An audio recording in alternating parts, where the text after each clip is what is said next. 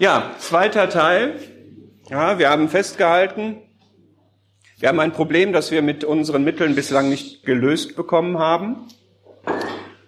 Und wir haben auch so einige grundsätzliche Probleme, um es überhaupt lösen zu können. Eines davon ist, uns fehlt irgendwie dieser große Zusammenhang, in dem wir stehen, der uns verbindet.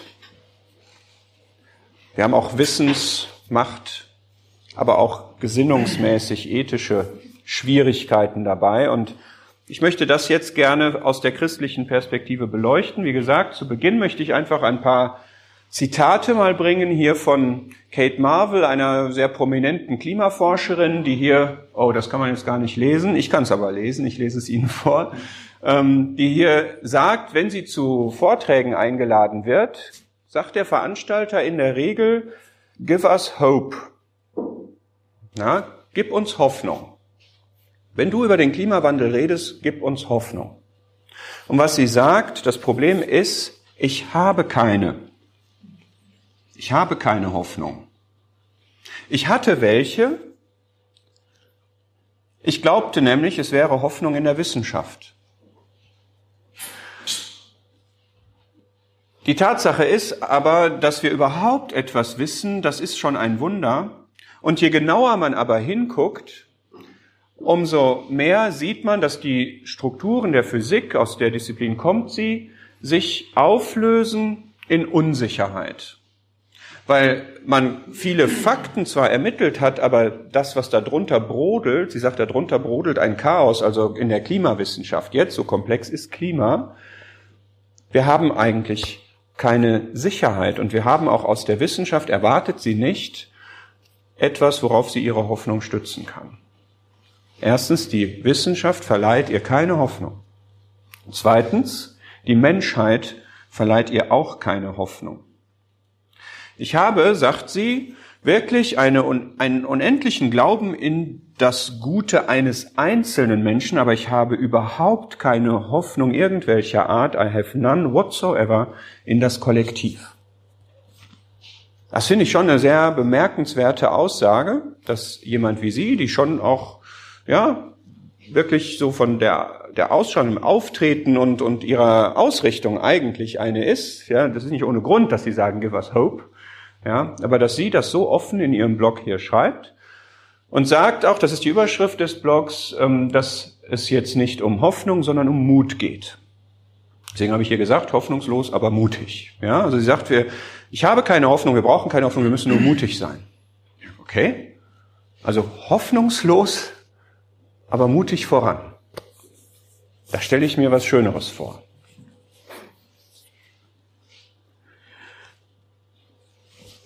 Aus der Rede bei dem UN-Klimagipfel hat Peter Thunberg gesagt, wenn du wirklich die Situation, wenn ihr wirklich die Situation verstehen würdet und immer noch damit scheitern würdet, das Nötige zu tun, dann you would be evil and that I refuse to believe.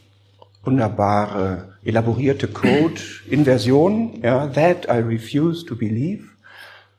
Also sie weigert sich zu glauben, dass wir böse sind. Zwischen den Zeilen steht, wir sind böse. Ja, wir tun nicht das, was wir nach unserer Erkenntnis tun müssten. Und das wird sie uns nie vergeben. We will never forgive you.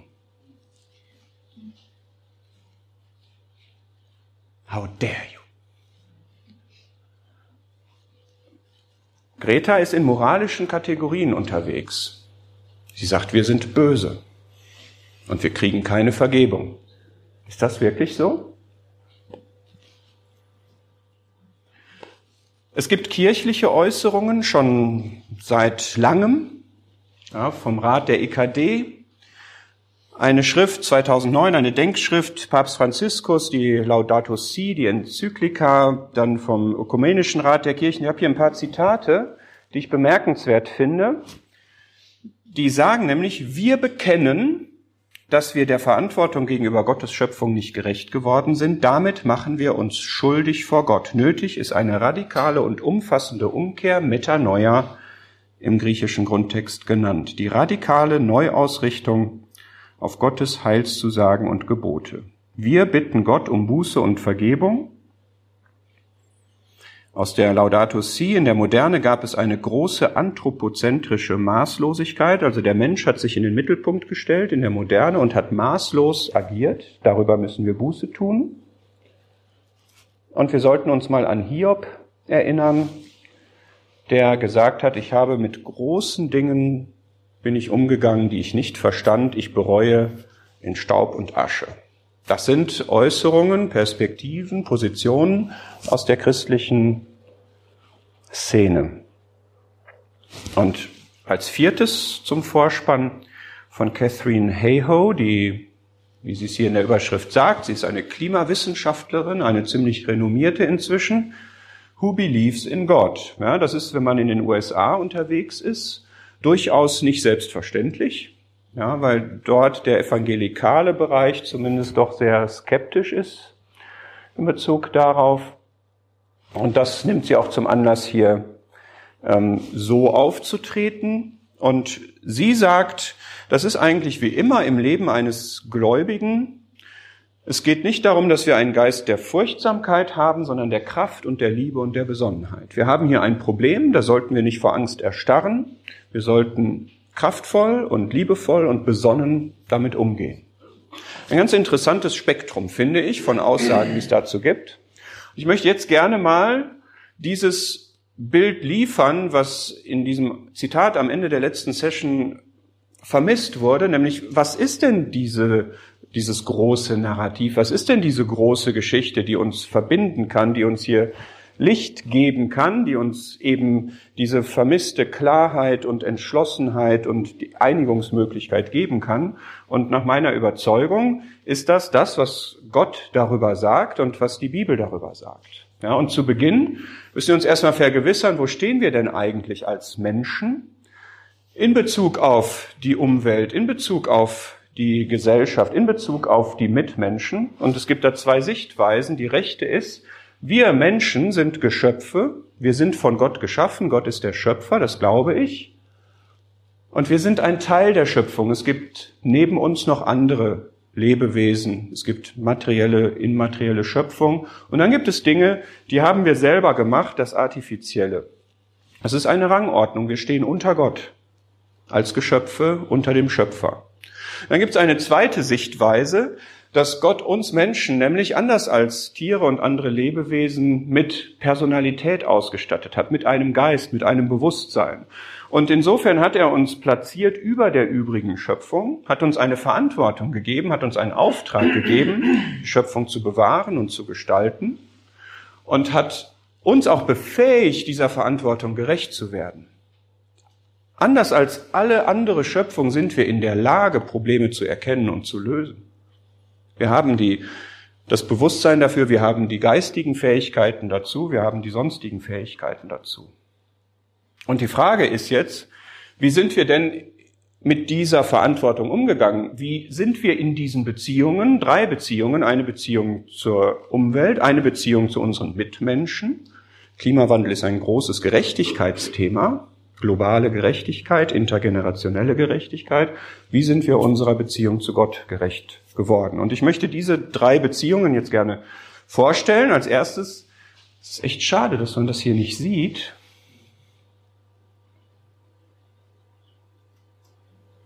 Aber ich kann das jetzt nicht alles wieder wegmachen. ich lese es Ihnen vor. Ja? Also das, was ich hervorheben wollte, sieht man jetzt nicht. Das ist irgendwie ein bisschen dumm. Ähm, Erstens die Beziehung zum Schöpfer. Wie soll sie eigentlich sein? Es gibt immer zwei Schritte. Wie soll sie eigentlich sein und wie ist sie? Wie soll sie eigentlich sein? Gott hat uns alle gemacht. Die Welt und alles darin. Apostelgeschichte 17. Er hat sich zweitens nach Römer 1 in der Schöpfung auch offenbart. Und sein Anspruch ist, dass wir ihn in der Schöpfung erkennen und ihn dann verherrlichen und ihm Dank darbringen. Das ist so, wie Gott sich das vorgestellt hat. Lebewesen, die ihn erkennen, die ihn, ihm dankbar sind für das, was er ihnen gegeben hat und die ihn verehren. Weil das nicht so ist, gebietet er den Menschen, dass sie alle überall Buße tun sollen. Das ist direkt in Apostelgeschichte 17 der Zusammenhang. dass über ein Missverhältnis in dieser Beziehung Buße getan wird und umgekehrt wird. Römer 2 sagt, wir erleben ganz viel Güte von ihm. Uns geht es sehr gut, vielleicht zu gut. Und diese Güte soll uns aber zum Nachdenken bringen, was ist denn mit Gott, wo kommt uns das Gute denn her, was wir haben? Und diese Güte soll uns, die wir erleben, soll uns zur Buße leiten. So soll die Beziehung sein. Wie ist die Beziehung? Die Beziehung ist so, dass wir vieles, was Gott uns zuwendet, vieles, was wir in einer gesunden Beziehung zu Gott hätten, tatsächlich nicht haben, weil eine Trennung zwischen Gott und den Menschen da ist. Und diese Trennung nennt die Bibel Sünde. Die Abkehr von Gott. Das Verwerfen von Gott als Schöpfer. Das ihm den Rücken zudrehen. Und ich glaube, dass wenn wir uns den Zustand der Welt auch unter dem Gesichtspunkt des Klimawandels anschauen und uns fragen, wo kommt das denn letzten Endes her? Was ist die Wurzel davon, dass man so einen Raubbau getrieben hat, dass man so eine Maßlosigkeit hat, dass es sich eine, in eine solche Ungerechtigkeit zwischen den Regionen auf der Erde entwickelt hat, dass der Herr Jesus Christus in Markus 7 da die Antwort gegeben hat, von innen aus dem Herzen des Menschen gehen hervor. Aus meinem, aus ihrem Herzen kommt hervor, zum Beispiel, dass ich mir Dinge nehme, die mir nicht zustehen, dass ich für Tod verantwortlich bin, dass ich habsüchtig bin und immer mehr haben will, dass ich tatsächlich böse bin und Dinge tue, die nicht gut sind, dass ich tatsächlich in Verhandlungen beispielsweise so oder so agiere, so rede und so handle dass ich mich überhebe über meine eigentliche Position, über meine Möglichkeiten und mir Dinge zutraue, die ich nicht kann, ja, und dass ich letzten Endes töricht bin, weil ich Gott aus dem ganzen Bild rauslasse. Die zweite Beziehung ist die zur Schöpfung. Ja, ganz interessantes Zitat hier aus dem Tierschutzgesetz, da steht drin, das Zweck des Gesetzes es ist aus der Verantwortung des Menschen für das Tier als Mitgeschöpf dieser Begriff, ja, als Mitgeschöpf dessen Leben und Wohlbefinden zu schützen. Ich denke immer, wenn ich das lese, ja, wer glaubt das denn noch? Ja, dass Tiere Mitgeschöpfe sind, dass es einen Schöpfer gibt, der sie und uns geschaffen hat. Gott hat gesagt, das habe ich gerade schon gesagt, ich gebe euch hier eine Stellung in dieser Schöpfung, bebaut und bewahrt ihr die Schöpfung.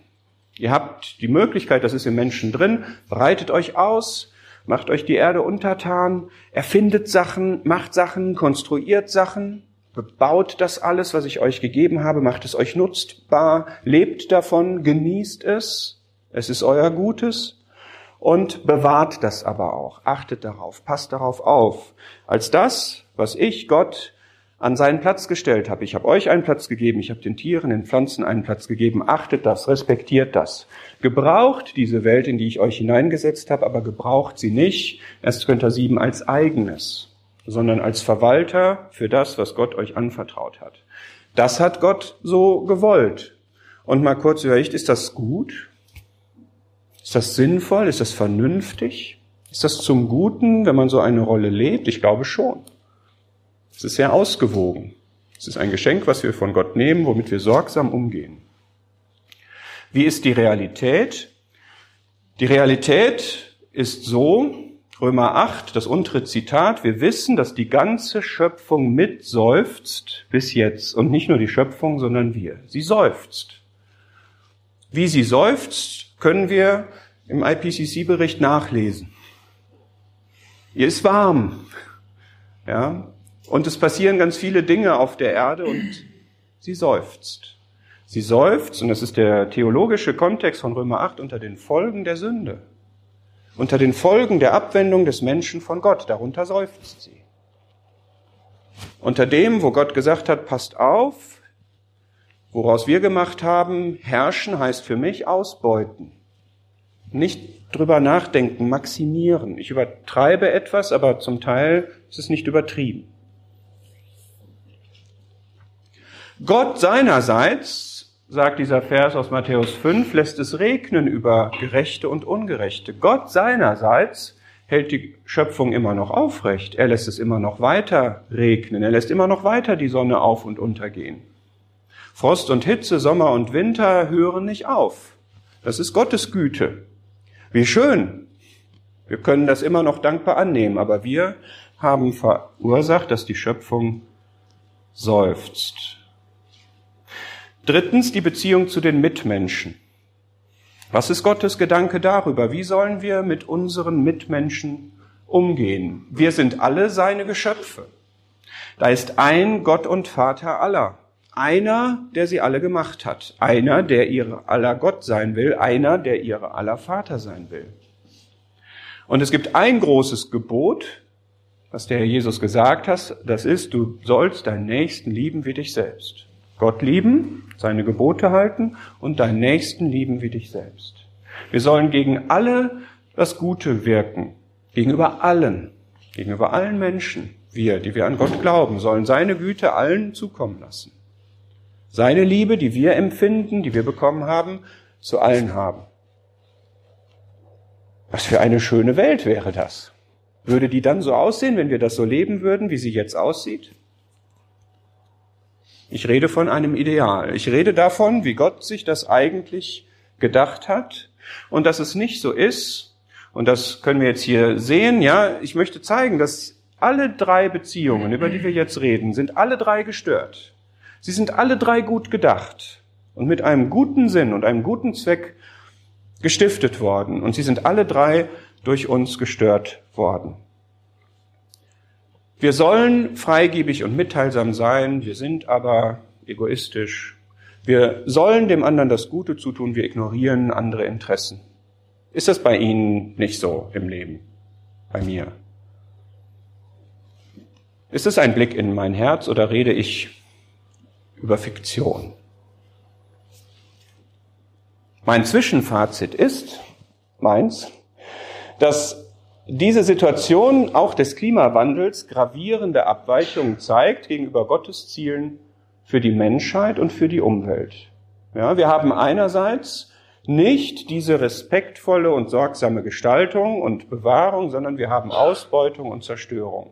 Wir haben nicht die liebende, ausgleichende, freigiebige Fürsorge füreinander, sondern Ungerechtigkeit.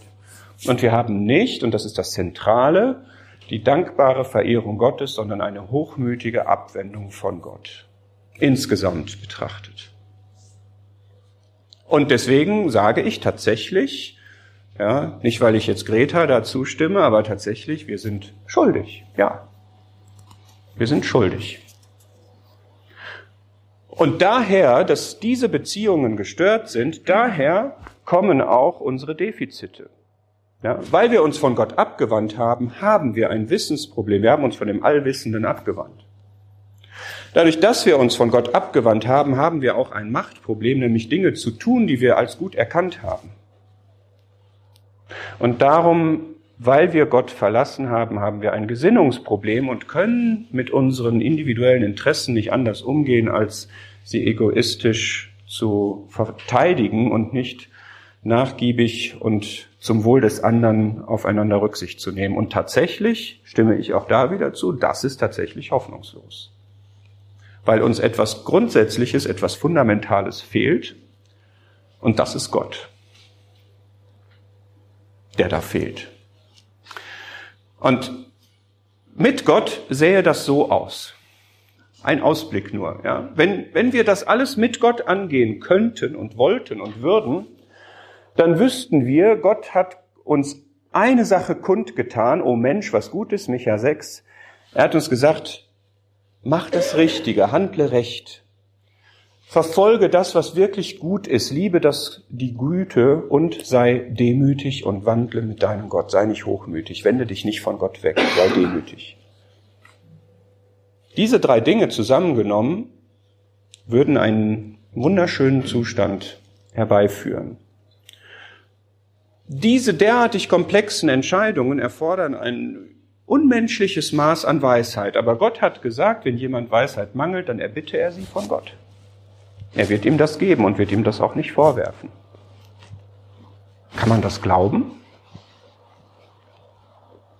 Und in Titus steht, dass wir besonnen, gerecht und gottselig leben sollen. Diese Bibelstellen richten sich an Menschen, die eine Beziehung zu Gott haben, die Gott glauben. Und da gibt es einige unter den Akteuren, Wissenschaftler, Politiker und so weiter, aber das ist nicht das typische Bild. Das ist nicht, das sind nicht die Kriterien, nach denen man sich richtet und man kann es wohl auch nicht. Es ist wohl tatsächlich utopisch. Aber doch möchte ich das gerne vorstellen als den Weg, wie es weitergehen kann. Und ich möchte noch zwei Schritte weitermachen. Leider jetzt nur kurz, wegen der Zeit. Aber wir haben tatsächlich Hoffnung. Und zwar eine konkrete Hoffnung, die sich nicht in diesem Bild ausdrückt. Das habe ich nur einfach dazu genommen. Es geht um das tausendjährige Reich, um das Millennium, ja, worüber die Bibel etwas sagt, was konkret angekündigt ist, was konkret auch beschrieben wird, was dadurch gekennzeichnet ist, dass es eine gute Welt, eine schöne Welt ist, eine intakte Umwelt und Friede und Gerechtigkeit herrschen da.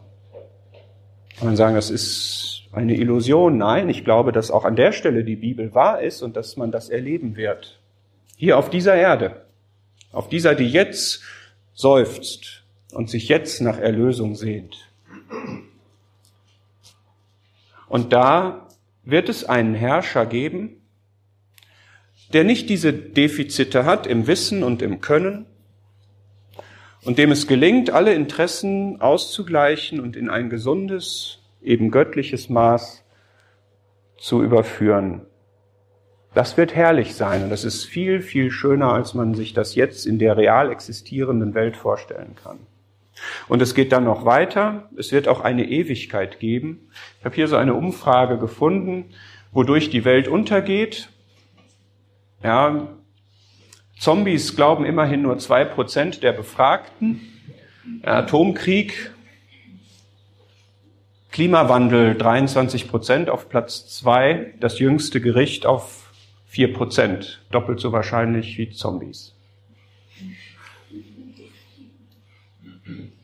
Sehr trauriges Abstimmungsergebnis an der Stelle, weil man feststellen wird, dass äh, die realen Verhältnisse anders sind, weil es nicht durch einen Atomkrieg, nicht durch einen Klimawandel, durch nichts, aber im Zusammenhang dessen, was wir jüngstes Gericht nennen, wird es auch einen neuen Himmel und eine neue Erde geben.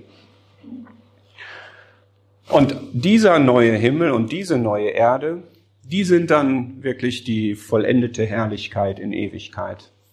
Da wohnt Gott bei den Menschen. Gott selbst wird bei ihnen sein, ihr Gott. Er wird jede Träne abwischen. Tod wird nicht mehr sein, noch Trauer, noch Geschrei. Es wird keine Demonstrationen mehr geben. Sie werden auch nicht mehr nötig sein. Kein Schmerz, keine Folgen der Sünde mehr da. Das ist wirklich eine reale, konkrete Hoffnung, die jeder, der glaubt, hat. Die uns aber nicht daran hindert, uns jetzt den Themen zu stellen, den Problemen zu stellen, die wir haben. Aber mir ist das schon wichtig, gerade wenn aus so berufenem Mund gesagt wird, I have no hope, es gibt keine Hoffnung, dass das das ist, was der christliche Glaube eben als, als Eigenheit hat. Die Bibel spricht davon, dass es Menschen gibt ohne Hoffnung und ohne Gott in der Welt und dass wir Glaubenden Hoffnung haben. Und zwar immer.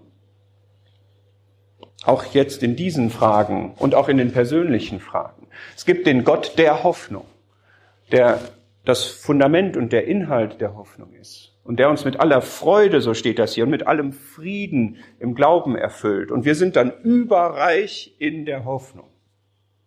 Überreich, das könnte jetzt auch noch für andere reichen, ja, aber zumindest ich kann jetzt voller Hoffnung sein auf Gott. Und ich kann, das sagt der Kolosserbrief Kapitel 3, auf das sinnen, was droben ist. Ja, weil das das Eigentliche, das Wesentliche ist, das, was mir auch Motivation in meinem Leben gibt, nicht auf das, was auf der Erde ist. Aber gleichwohl, und ich möchte mich da jetzt, ich komme so langsam in die Zielgerade, ja, es gab, ich möchte das jetzt mit, mit dem Gedanken des Klimawandels, aber auch mit dem, was diese, diese christliche äh, Geschichte, diese, diese, dieser christliche Zusammenhang ist, möchte ich das gerne verbinden, denn als der Herr Jesus hier auf der Erde war, da wurde er auch mal, hat er es auch mal thematisiert, ja, er hat gesagt, wenn ihr eine Wolke von Westen aufsteigen seht, wisst ihr, da kommt Regen. Ja, und wir können jetzt sagen, wenn ihr den IPCC-Bericht lest, dann wisst ihr, ja, der Klimawandel kommt.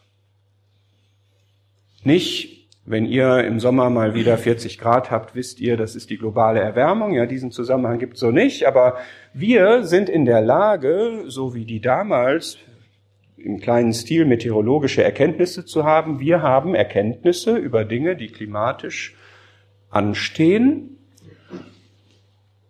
Und jetzt sagt er, ihr Heuchler, ihr habt diese Kenntnisse und jetzt orientiert euch mal auf das, was eigentlich wichtig ist. Wichtig ist, dass ich hier bin. Und wichtig ist, wie ihr zu mir steht. Alles an seinem Platz. Wetter hat seinen Platz, Klimawandel hat seinen Platz. Aber hier bin ich, das Aussehen der Erde und des Himmels wisst ihr zu beurteilen. Wie aber kommt es, dass ihr diese Zeit nicht beurteilt? Was ist denn jetzt für eine Zeit? Es war eine Zeit, wo er da war, wo er zur Entscheidung rief. Und es ist auch jetzt und hier und heute eine Zeit, wo jeder Mensch sich klar werden muss darüber, wie er denn zu Gott steht. Es ist wichtig, eine Position dazu zu haben, wie ich meiner Verantwortung gegenüber der Umwelt und den Mitmenschen gerecht werde.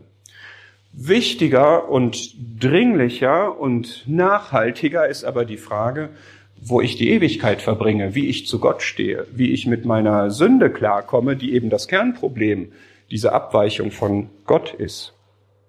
Und das in dem gleichen Kapitel, etwas vorher, hat er gesagt, fürchtet euch, fürchtet den, der eure Seele in die Hölle werfen kann, fürchtet Gott also, und fürchtet nicht ihre Furcht, fürchtet nicht das, was alle fürchten, fürchtet nicht das, was mit dieser Erde zu tun hat. Fürchtet nicht den Klimawandel, fürchtet Gott, mal so übertragen. Nehmt eure Verantwortung auf dieser Erde ernst, aber nicht in Furcht. Das, was wirklich Furcht machen soll, ist eine ungeklärte Beziehung mit Gott. Und es gibt, wenn man diesem Gedanken folgt und dem nachgeht und sich fragt, ja, was ist denn dann die Lösung für dieses Problem? Also, wenn es tatsächlich so ist und wenn Sie das vielleicht für sich jetzt nachvollziehen, denken, ja, okay, das ist schon so, dieser Einblick in das menschliche Herz, was auf der großen Skala dazu führt, dass wir dieses Klimawandelproblem nicht gelöst kriegen. Ja, nämlich insbesondere, dass ich auch eben mehr an meine Interessen denke als an andere, dass ich mich auch von Gott abgewandt habe, dass der für mich wirklich nicht auf dem Schirm ist und dass ich auch nicht versöhnungsbereit bin und dass ich auch hochmütig bin und alles das, was wir gerade betrachtet haben. Wenn das so ist, dann ist das die primäre Problematik für Sie und persönlich. Und dann ist das das, wo erst einmal eine Lösung herbeigeführt werden muss. Und diese Lösung, sagt die Bibel, besteht darin, Buße zu tun. Auch diese Aussage ist wahr. Ja, Buße zu tun und umzukehren, sich zu bekehren, zu Gott umzukehren. Sagen, das war falsch, dass ich ihn aus meinem Leben rausgehalten habe bisher, dass ich ihn vielleicht einfach ignoriert habe, nicht bewusst daran gedacht habe, dass ich tatsächlich sündig bin, dass das aus meinem Herzen tatsächlich herauskommt und das soll nicht so bleiben. Dass ich beispielsweise auch der Umwelt oder anderen Menschen geschadet habe. Dass ich nicht Gottes Ziele in meinem Leben verfolgt und erfüllt habe. Und ob das jetzt Umweltsünden, Gerechtigkeitssünden, Eco-Crime oder was auch immer ist, ja, 1. Johannes 1, Vers 9 sagt, wenn ihr eure Sünden bekennt, dann ist Gott treu und gerecht und vergibt sie. Und dann ist diese Beziehung geheilt. Dann ist die Beziehung zwischen Gott und Mensch geheilt. Und dann werden Dinge möglich, die ohne Gott nicht möglich sind. Dann gibt es nicht mehr diese Kluft zwischen Gott und dem Mensch, dem Einzelnen, die die Sünde darstellt. Dann gibt es Zugang zu ihm im Gebet, dann gibt es Zugang zu der Gabe, Weisheit zu bekommen, dann gibt es Mut, dann gibt es Hoffnung, dann gibt es Kraft, dann gibt es alles das, was Gott sich eigentlich gedacht hat, was jeder haben soll. Und insofern möchte ich das jetzt zum Schluss festhalten. Ja, wir haben über wichtige Probleme geredet. Wir haben uns unserer Verantwortung, unsere Verantwortung bewusst gemacht, die wir für die Umwelt, für die Mitmenschen haben. Und das Wichtigste und das Fundamentale ist aber die Beziehung zu Gott. Und dieses Kreuz soll das jetzt noch einmal verbildlichen, dieser Vers aus Johannes 3, Vers 16, dass Gott eben seine Liebe gezeigt hat. Er hat seine, seine Größe, seine Herrlichkeit gezeigt, als er die Welt gemacht hat, als er auch sie gemacht hat. Und dann hat er aber seine Liebe gezeigt. Und seine Liebe hat er gezeigt, als er seinen Sohn Jesus Christus gab. Das geschah aus Liebe. Echte, wahre, tiefe Liebe, persönliche Liebe, zugewandte Liebe, betätigte Liebe, bewiesene Liebe. Diese Liebe hat er gezeigt mit einem Ziel. Er gab seinen Sohn. Gab heißt jetzt nicht nur, er sandte ihn in die Welt, dass er Mensch wurde, der Schöpfer, sondern sandte ihn an ein Kreuz, also sandte ihn in den Tod, hat ihn gegeben, geopfert. Das hat er gemacht, was Größeres konnte er nicht geben, das hat er gemacht, damit, damit jeder, der an ihn glaubt, nicht verloren geht, sondern ewiges Leben hat. Diese beiden Möglichkeiten gibt es, verloren oder ewiges Leben. Ewig verloren, ohne Gott, ewiges Leben nach dem Tod, geht es weiter in Herrlichkeit mit Gott.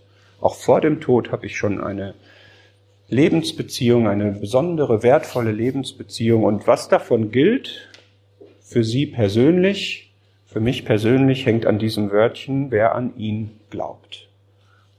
Ja, also wer damit ernst macht, wer dieses Geschenk ernst nimmt, wer seine Verantwortung ernst nimmt vor Gott, wer seine Sündigkeit, seine Sünden ernst nimmt vor Gott, wer dazu sagt, ja, das ist so und ich nehme diese Vergebung gerne an, wenn ich meine Sünden bekenne, dann bekomme ich die Vergebung. Wenn ich anerkenne, dass Gott den Platz in meinem Leben braucht, das verschafft mir dann das ewige Leben. Falls Sie das noch nicht haben, wünsche ich mir und Ihnen, dass Sie das tun.